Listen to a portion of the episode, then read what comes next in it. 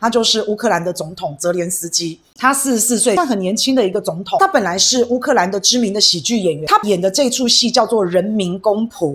他在《人民公仆》里面呢，演一个老师。这个老师啊，满口脏话，啊，很接地气啊，很得学生的喜欢。然后有一天呢，学校就要求泽连斯基，他要去布置总统大选的投票站，他就很生气啊。嗨，我只是老师，你们总统大选你要叫我去布置，不是就很生气。那一气之下呢，他就用一些很愤世嫉俗的言语开始挖苦，开始埋怨乌克兰的历任总统。这个是在戏剧里面，他就爆粗口，政府如何的贪腐，如何的无能。那这个桥段呢，就被他的学生录下来了，放到网络上。这一位老师就爆红。这位老师爆红之后，就误打误撞就去选总统，得到很多人的支持，当上了总统。当上总统之后的这位老师，他力求改革，他也。实现了他竞选的承诺，是一位非常棒的总统。在戏剧里面是这样，那在戏剧里面呢，这个泽连斯基的表现爱爆粗口，口无遮拦，极夸张、极惊恐的表情，又用一种挖苦、调侃，然后又很幽默、风趣的这些情节，反映当时乌克兰的一些政府大家对他的不满。这一部戏剧深受乌克兰人民的喜爱，播出之后大受好评，泽连斯基就成了家喻户晓的人物。后来在现实生活当中，泽连斯基他也真的去选总统了。他的政党就叫人民公仆党，所以在大选阶段，泽连斯基他就靠着个人的一个魅力，在荧光幕上攒来的这个名声。就转变成他踏入政治、踏入仕途的一个支持，他的对手就批评他啊，你根本就没有经验，你一定将来会是一个灾难。人民对他上台之后的期待，就是希望他能够打破陈疴，旧政治、贪腐、官僚，迎来新气象。可是事与愿违啦，真的仔细来观察一下这泽连斯基的形象哦，他爱爆粗口，但他又是老师，他又很接地气，然后骑着脚踏车。打击不公不义，他其实就是愤青文化的代表，次文化。他不像传统的政治人物，像泽连斯基这样子。他虽然夹带着人民对传统乌克兰社会政府贪腐的不满，那泽连斯基自己本身非常会使用社交媒体、社群媒体为自己宣传，他的人设又非常的鲜明，又非常的讨喜，所以他就算没有任何的政治经验，他竟然也当选。泽连斯基被外界一度批评。他缺乏一些政治信念。他自己本人说：“我只要不要给人民承诺，我就不会让任何人失望。”对泽连斯基来说，姿态、表演比一切的结果都重要。会为了短期利益牺牲掉长远的战略目标。他的用字不重要，有趣就好，好笑就可以。如果今天对他的风评是不好的，他就不再倾听。他把自己置身在粉丝当中就好。泽连斯基把所有的国政、所有的政治都当成一场表演。泽连斯基他参选总统的时候，他主张政治要高透明度，然后让一些没有经验的普通人多多参与政治。在外交方面，希望乌克兰可以加入北约。那他也跟普丁想要试着协商他们东半部顿巴斯地区的领土。他也希望呢，俄罗斯可以把克里米亚还给乌克兰，乌东的战争可以结束。你想很丰满？可是现实就是很残酷。这些激励人心、这些激动的言论，就让他当总统了。可是实践的时候呢，他是引来战争。即使现在哦，都已经在打仗喽，泽连斯基还是依然用他那种演说家的魅力、愤青的口气，团结乌克兰的人民，鼓舞全民上战场，是很振奋人心啊。好，所以他就是一个。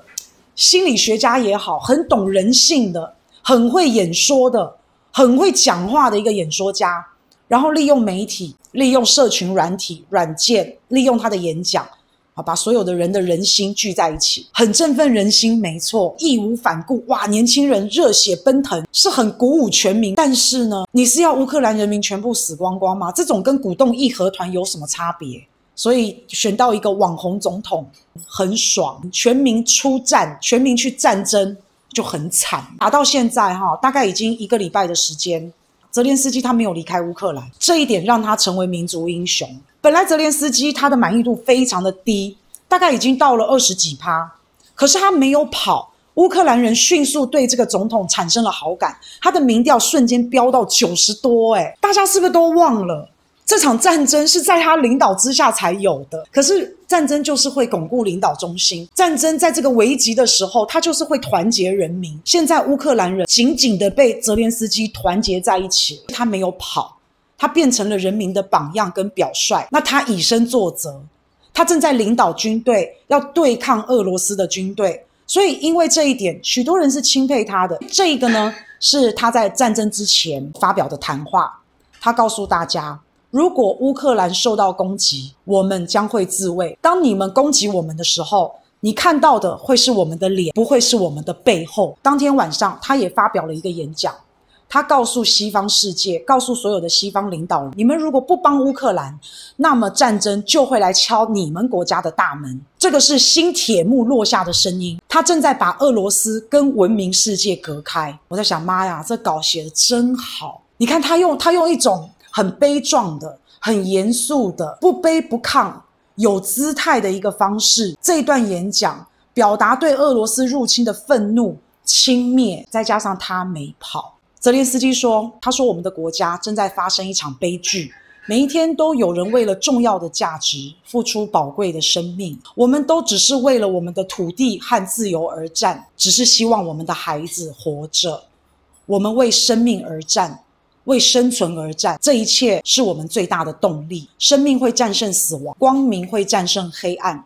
荣耀归于乌克兰。泽连斯基也有讲，他说乌克兰是欧洲的心脏，欧乌克兰对欧洲来说，对这个世界来说是特别的，所以世界不能失去乌克兰。好会讲哦，我还想说，为什么世界不能失去乌？为什么？你到底有多么特别？为什么？很漂亮、很耸动的语言。他现在在呼吁大家让他加入欧盟。这些站起来帮泽连斯基、帮乌克兰鼓掌的人，你们真的有心就让他加入啊！你们鼓掌，然后嘞？敢不敢？泽连斯基，乌克兰现在是拖油瓶，诶他的加入是来要钱的，是来讨债的。你们要不要他加入？让他加嘛。但我跟大家讲，不可能让他加入的。你看着吧，要加入欧盟，你的水准条件，这个国家要有一定的程度，不只是你的经济。你的社会、你的文化、你的服务、你的劳工、你的劳动力等等等等，你这全方面的一个评估，你乌克兰你根本过不了，你根本到不了那个等级呀、啊！你讲这些漂亮的言语，全体起身。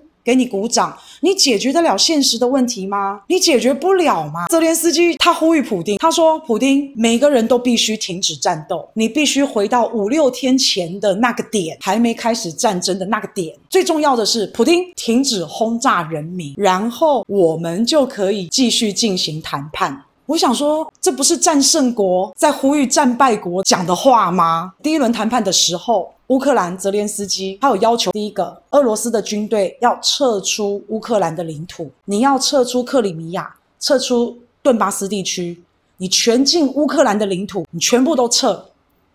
我就想说。到底现在谁是战胜国？你有资格提出这样的条件吗？可是听起来很爽，听起来哇，这总统有 guts，很强硬。现在虽然胜负还没有出来，但是大局已定，大势已定。泽连斯基，我不是说你要去跪求俄罗斯，不是这样。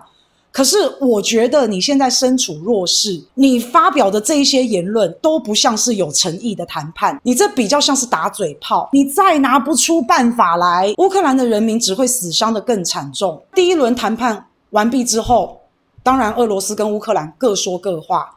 俄罗斯说：“我呢为俄罗斯战。”啊，乌克兰说呢：“我呢为欧洲跟世界而战。”哇塞，我想说，你看那个话术有多漂亮。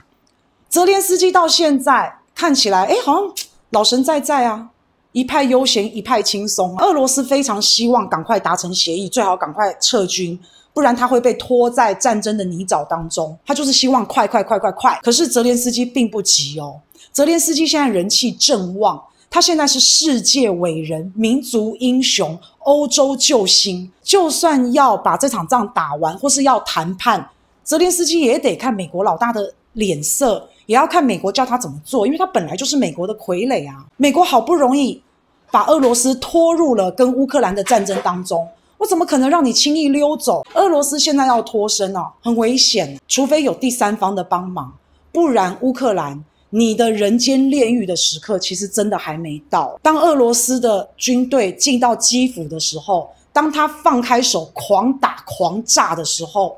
那时候乌克兰真的会变成人间炼狱，乌克兰会变成人体绞肉机。到时候你再一直谴责啊，俄罗斯你怎么可以炸平民？你怎么可以炸学校？你怎么可以杀平民？他管你哦！战争不是在数多少人死掉，诶，战争是在看输跟赢，诶，泽连斯基你要怎么处理？还在那边让我加入欧盟，我为世界而战，荣耀属于乌克兰。看泽连斯基，你在看他那种花花草草堆砌起来漂亮的言语的背后是空的，全是空的。这跟二零一九年 BBC 对泽连斯基的评价是很像的。泽连斯基对于一些政治的问题，乌克兰人才流失、乌东战争问题，他完全没有具体解决方案。泽连斯基自己也曾经说过：“我不要给选民期望，我就不会辜负任何人了。”